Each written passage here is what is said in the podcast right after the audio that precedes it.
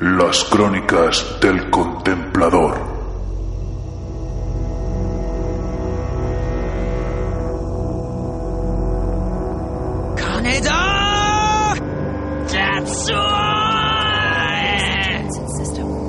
This automated train is provided for the security and convenience of the Black Mesa Research Facility personnel.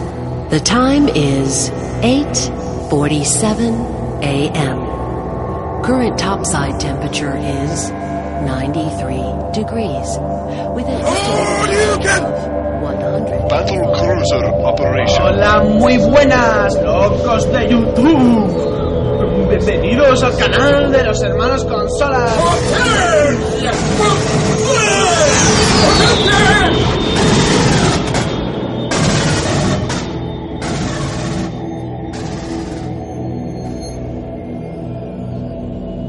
Queridos amigos, queridas amigas, sed todos muy bienvenidos a El Sofá de Piel Humana, el spin-off oficial del podcast friki Las Crónicas del Contemplador.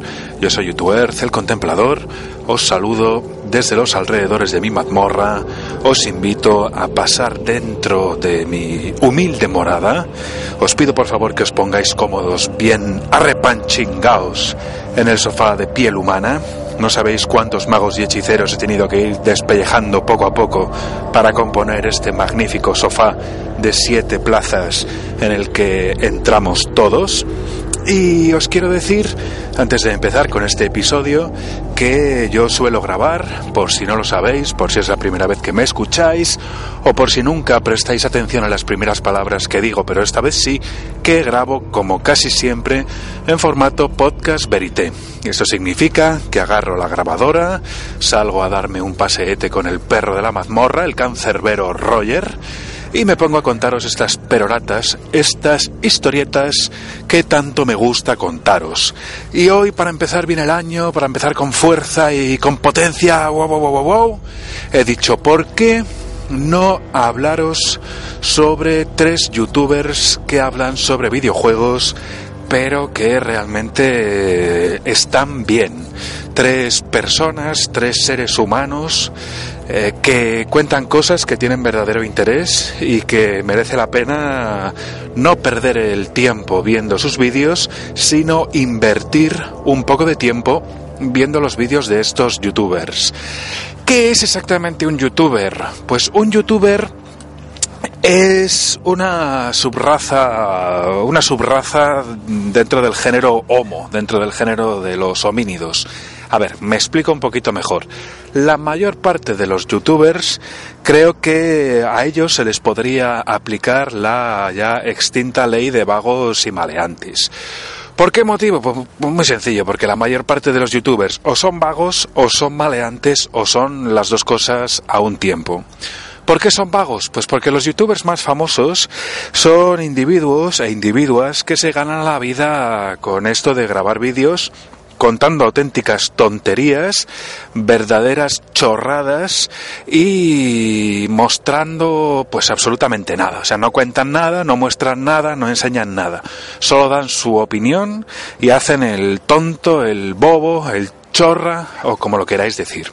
Y además, algunos de estos especímenes y especímanas, normalmente los tíos cuentan tonterías y suelen ser más feos que picio.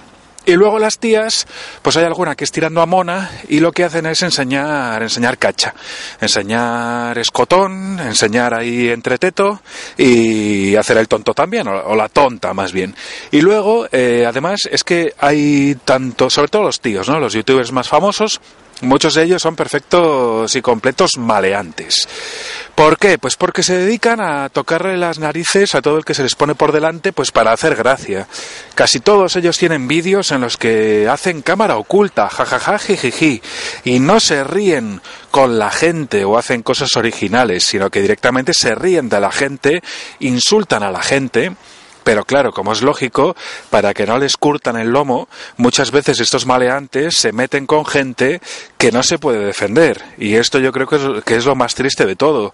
Todos me imagino que conoceréis y si no, pues por ahí lo podréis buscar porque seguirá, me imagino, el caso de, de, un, de un gañán de estos, un auténtico rufián y un gañán con todas las letras, llamado Mr. Gran Bomba, que este era un, un tontainas que iba por la calle insultando a la gente. Se te venía y te decía, ¿qué pasa, caranchoa? Hasta que un día le salió un repartidor, el repartidor por partida doble, porque cuando el Mr. Gran Bomba este, que más tonto y no nace, le insultó un par de veces o tres llamándole caranchoa, pues el repartidor, que además esto fue en las navidades de hace un par de años o por ahí, estaba súper estresado, teniendo que hacer un montón de entregas más de lo habitual, pues le soltó un bofetón. Y yo creo que todo español de bien, todo ser humano de bien, con independencia de su nacionalidad, le hubiese soltado un par de bofetones más al Mr. Gran Bomba este. Lo que pasa es que el repartidor no le soltó un par de joyas más porque el tío tenía que trabajar, pero si no yo estoy convencido de que se los hubiese metido. Y encima luego el Mr. Gran Bomba este iba por ahí haciéndose la víctima y haciéndose el ofendido y diciendo que le iba a buscar la ruina y que le iba a denunciar y de hecho fue a la comisaría a ponerle una denuncia. O sea que tú eres un, un, un tontainas, por no llamarte otra cosa peor, que vas por ahí tocándole las narices a la gente que está trabajando, que te dedicas a decir que, haces humor o que haces cámara oculta insultando a la gente por la calle. Así es que la mayor parte de los youtubers, vagos y maleantes.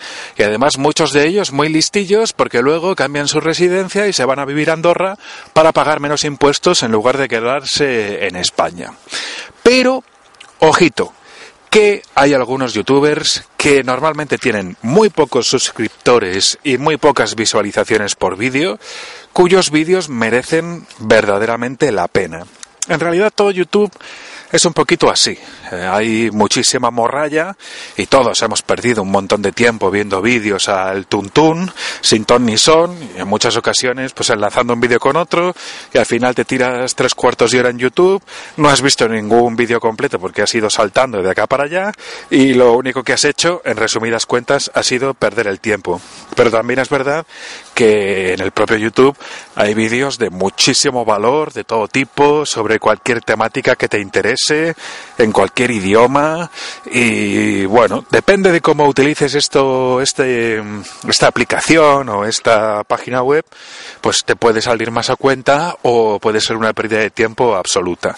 Pero por no perderme dentro de lo que os suelo hablar aquí en las crónicas del contemplador, quiero traeros aquí tres ejemplos de youtubers que hablan sobre videojuegos y que no se dedican única y exclusivamente a dar su opinión, no se dedican a humillar a la gente ni a insultarla, no hacen tonterías, no se hacen el gracioso, sino que cuentan cosas de verdad interesantes y seguramente por este motivo tienen tan pocos suscriptores y tan pocas visualizaciones.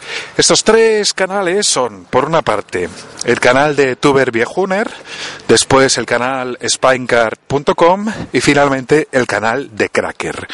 ¿Quién es Tuber Viejuner? De Tuber Viejuner ya os he hablado alguna vez. Luego voy a dejar en los comentarios de iVoox los enlaces a los tres canales sobre los que os quiero hablar ahora mismo. Tuber Viejuner es un hombre ya viejuner, veteraner, como puedo ser yo, que tengo ya 39 niveles y este año 2019, si los dioses de los contempladores quieren y si los vientos son favorables, cumpliré ni más ni menos que 40 nivelazos, subiré ya al nivel 40, y es que ya ni me acuerdo de cuántos dados de golpe he tirado a lo largo de mi vida, pero tengo un montón de puntos de vida y espero que me dure mucho, mucho, mucho, mucho tiempo. Y Tuber Viejuner pues tiene una primera característica importante para nosotros y es que ya tiene cierta edad. Entonces tiene la cabeza bien amueblada y lo que se dedica a hacer Tuber Viejuner es a dar consejos y a ayudar a la hora, por ejemplo, de modificar las mini consolas que han ido saliendo en los últimos años al mercado para poder introducirles la, los juegos, las ROMs que, que, te apetezcan. Y de hecho, yo mi Super NES Mini, que es la única consola de esas características que tengo, la modifiqué paso a paso gracias a los vídeos de Tuber Viejuner. Que son geniales, porque yo soy un zote, soy bastante negado para esas cosas y sin embargo, gracias a sus consejos, lo conseguí a la primera y estoy disfrutando muchísimo de una consolita que os seré completamente sincero, yo desde que la modifiqué no he vuelto a tocar los juegos originales que te vienen con la consola. Jugué alguno antes de modificarla, me pasé por ejemplo, lo, me, me casé, me pasé, por ejemplo, insisto, el Castlevania 4, Empecé y le metí mucha cera al Metroid, al Metroid de Super NES, pero me clavé y lo tuve que dejar. Al Street Fighter 2, pues de vez en cuando sí que me he echado alguna partidilla. Al Contra también, juego dificilísimo por otra parte. Empecé con el Final Fantasy 6 pero luego modifiqué la consola y empecé a descargar juegos de Super NES, de NES, de Mega Drive, de Master System, de Neo Geo, de Recreativa.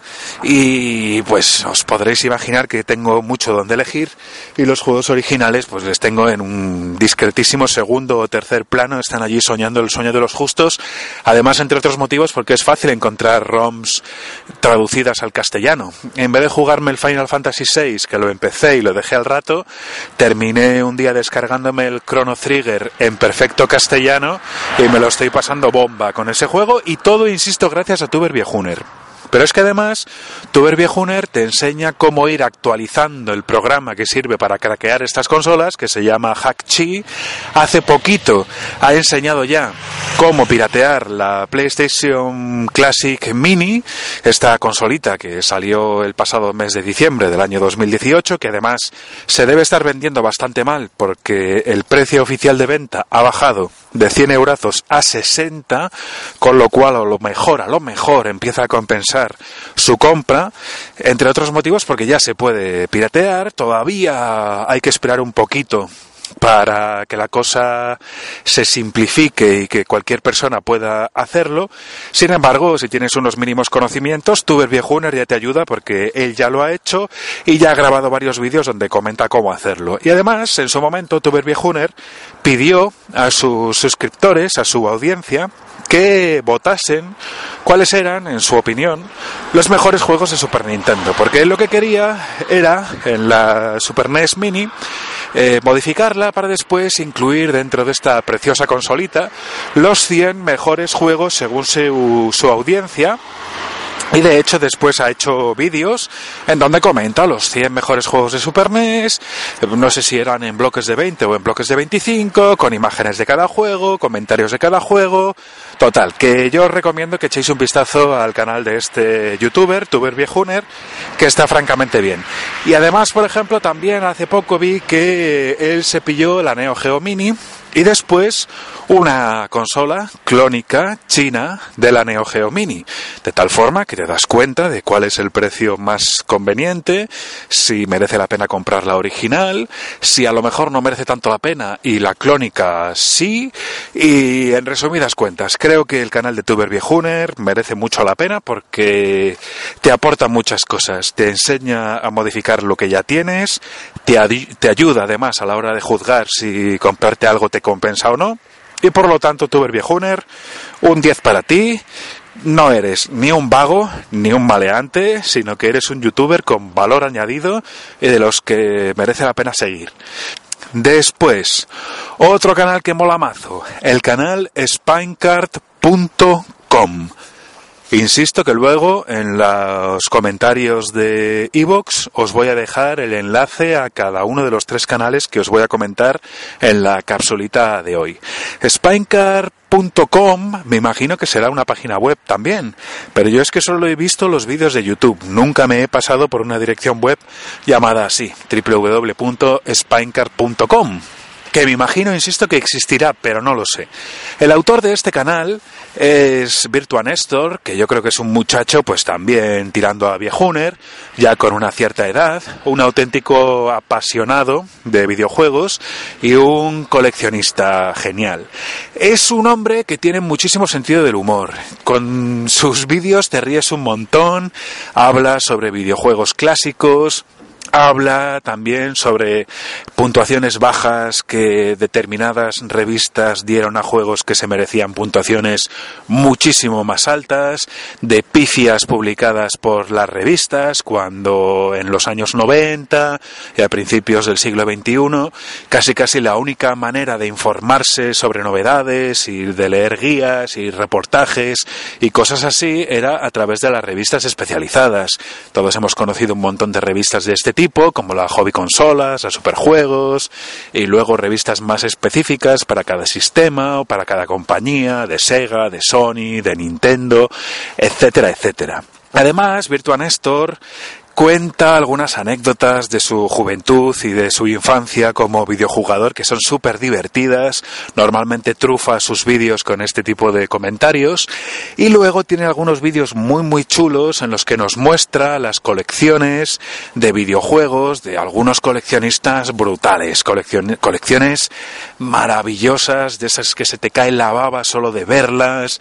Videojuegos en perfecto estado de conservación, todos bien colocaditos por ahí va paseando Virtua Néstor junto a la persona que tiene a bien enseñarle su colección, va toqueteando un poco los juegos, los va enseñando. Y en este sentido, Virtua Néstor también tiene unos vídeos muy guapos en los que te dice cuáles son los juegos más caros de determinados sistemas y también te va advirtiendo de qué juegos seguramente en el futuro aumentarán mucho su valor de sistemas que todavía están más o menos vivos o que todavía están recientes y cuyos videojuegos incluso se pueden conseguir a precios relativamente bajos, pero que seguramente con el paso de los años el precio de estos juegos subirá. Hoy por hoy no creo que ningún juego de PlayStation 3 sea demasiado caro, quitando algunas ediciones especiales y ediciones de coleccionista, pero está claro que de aquí a 10 o 15 años determinados juegos de la Play 3 serán muy caros por unos motivos o por otros, y desde luego Virtua Nestor te ayuda a comprender esto con respecto a diferentes sistemas. Y además uno de los primeros vídeos que vi yo de Virtua Nestor y de su canal Spinecar.com era un vídeo en el que yo creo que él contaba así una especie de, de resumen general de que iba al canal y todo esto. Y salía un, una imagen de videoaficionado, ¿no? De un vídeo que le grabó su padre con una cámara de vídeo de las de la época, en la que él sale súper chavalín, con unas ropas pues típicas de la época, muy no, unas ropas muy noventeras, y de repente se ve por ahí de refilón la consola que tenía él en aquel momento, que yo creo que era una clónica de la NES, pero ahora mismo no, no lo recuerdo exactamente, y luego te contaba unas anécdotas de cómo se compró un juego en lugar de ir de viaje de fin de curso, porque la liaron en un viaje anterior, entonces, en este sentido es que me, entró directamente al corazón este vídeo de spinecar.com y desde entonces no he podido dejar de seguir este canal que está de verdad muy muy chulo. No es que haya visto todos los vídeos porque algunos no me interesan por el tema, pero cuando el tema me interesa os puedo garantizar que los vídeos de spinecar.com y de Virtua Nestor son geniales. Y tiene un vídeo súper gracioso en el que Virtua Nestor invita a jugar con la consola, a jugar a videojuegos, vaya, a su suegro. Su suegro que resulta que es ruso. Curiosamente, como mi suegro, porque mi mujer, la contempladora Moksung, es italo-rusa, así es que yo tengo suegros rusos. Y resulta que Virtua Nestor a su suegro, que me parece que es compositor de música y debe ser además bastante bueno, le pone a jugar con videojuegos cuando el hombre pues jamás en su vida ha jugado con un videojuego y él se pone a hacer los comentarios, ¿no? de lo que le parecen los videojuegos que va probando y los va haciendo en perfecto ruso de Rusia, porque el hombre por lo que se ve pues no sabe castellano y es un vídeo que me hizo muchísima gracia y que os recomiendo que veáis porque está muy muy chulo. Así es que, además de Tuber Viejuner, tenéis que ver el canal spinecar.com de Virtua Nestor, que merece muchísimo la pena. Y ya, el tercer y último canal de YouTube sobre el que quería hablaros es el canal de Cracker. Cracker es otro apasionado de los videojuegos, de estos que hacen vídeos que merece la pena ver, sí o sí. ¿Por qué? Pues porque Cracker es un manitas impresionante. Cracker es un tío que no solo le encantan, al que no solo le encantan los videojuegos y las consolas, sino que además es capaz de modificar consolas, de reparar consolas y por lo tanto sabe cómo funcionan las entrañas de una consola. Yo no sé si Cracker sabe programar, No estoy seguro, supongo que no, porque nunca he visto nada a este respecto en sus vídeos, pero desde luego sabe reparar una consola, que es una habilidad que no es ninguna tontería. Yo si le tuviese cerca, y tuviese cerca también mi Dreamcast, que no sé muy bien qué fue de ella al final, seguro que se la dejaba, a ver si conseguía reparármela, porque eso sería la, la leche para mí. Sería un, un, subidón impresionante. Pero a lo que vamos. Cracker en sus vídeos te enseña cómo reparar consolas, cómo modificar consolas, todas las consolas que él tiene modificadas, la colección de consolas que tiene que es verdaderamente impresionante y amplísima. Tiene consolas de todo tipo, más antiguas, más nuevas. Y además es una persona que no tiene ningún tipo de fanatismo. Para él una consola es buena si la consola es buena, en su opinión no es un fanático de Nintendo, ni de Sega, ni de Sony, ni de Microsoft, sino más bien de cualquier consola buena con independencia de su marca o modelo. Y luego, Además, eh, Cracker tiene unos vídeos muy muy chulos en los que te enseña sus experiencias y sus vivencias a lo largo de los años en Japón. Es un país que desde luego, por lo que se ve, conoce francamente bien y además le apetece enseñar cómo es, cosas que se pueden hacer en Japón, cosas que a lo mejor no deberías hacer en Japón y también después comenta cosas interesantes sobre el país del sol naciente, como por ejemplo en qué lugares se pueden conseguir videojuegos retro a buen precio, aunque actualmente debe estar bastante complicada la cosa. Y luego, otro punto a favor de Cracker es su sinceridad. Y os voy a poner un ejemplo concreto. Cracker, como yo, es un auténtico amante y adorador de la saga Semue. Cualquier persona que ha jugado con Semue y con Semue 2 en su momento, sobre todo cuando salió el juego a finales de los 90 y a principios de los 2000 es la segunda parte, si este juego te gustó, yo ya le dediqué buena parte de un episodio de las crónicas al Semue, al Semue 2, te, seguramente te marcó y muy probablemente te marcó para siempre. En mi caso concreto, estos dos juegos, el Semue 1 y el 2, son mis juegos favoritos de siempre. Y mira que he tenido sistemas y mira que he probado juegos, pero lo puedo decir alto y claro, tal vez llegue algún día en el que otro juego tome la delantera con respecto a estos dos, pero no lo sé, ¿eh? lo, lo, veo complicado. De todas formas, la, una cosa que me gustó mucho de Cracker es que cuando Sega reeditó el Semue 1 y el Semue 2 eh, en HD para PlayStation 4, Xbox 360 y no, perdón, Xbox One y PC, Cracker hizo un vídeo analizando este remake o este remaster y criticándolo muy duramente, porque es verdad, es cierto, hay que reconocerlo. La mmm, conversión, digamos, este remaster eh, salió hecho un auténtico desastre.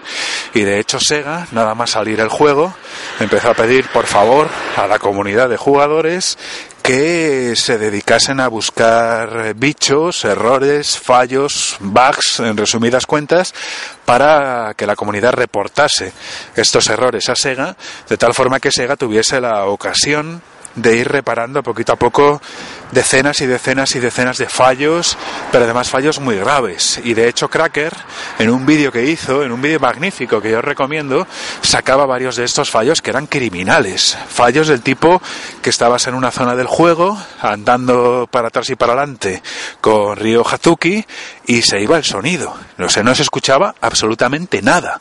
O errores del tipo que estás en una zona, se escucha el ladrido de un perro o un sonido de fondo y este sonido, en lugar de desaparecer, como tendría que ser natural cuando cambias de zona, o de escucharse con, men con menor o mayor intensidad, se quedaba ahí como clavado y no paraba de repetirse, convirtiendo el sonido en una auténtica cacofonía sin ningún sentido. Y así un montón de fallos en el volumen de las voces, fallos gráficos, fallos de sonido, fallos de jugabilidad. O sea que sacaron el juego increíblemente sin, sin haberlo pulido, pero es que ni lo más mínimo. Y esto, esto es como una patada en el estómago del auténtico aficionado, sobre todo del aficionado que no ha conocido el juego o que sí ha conocido el juego de lo mismo, pero que se deja bastante dinero, por mucho que costase 30 euros, pero bueno, que es que es un juego de finales de los 90, de principios de los 2000, más que amortizado para Sega, que a lo mejor no, ¿eh? y por eso se hundió, pero bueno, ¿qué vamos a hacer? Oye, la vida es así. Pero resulta que los tíos te están vendiendo este juego, si tú eres de los primeros en comprar el juego, te lo estás llevando totalmente machacado. Y no solo tienes que esperar a que saquen el parche para poderlo jugar medianamente bien, sino que es que encima Sega te está pidiendo por favor que le hagas el trabajo sucio, que estés revisando ahí a ver cuáles son los fallos, que se lo cuentes, a ver si ellos tienen a bien más tarde o más temprano repararlo y mandártelo.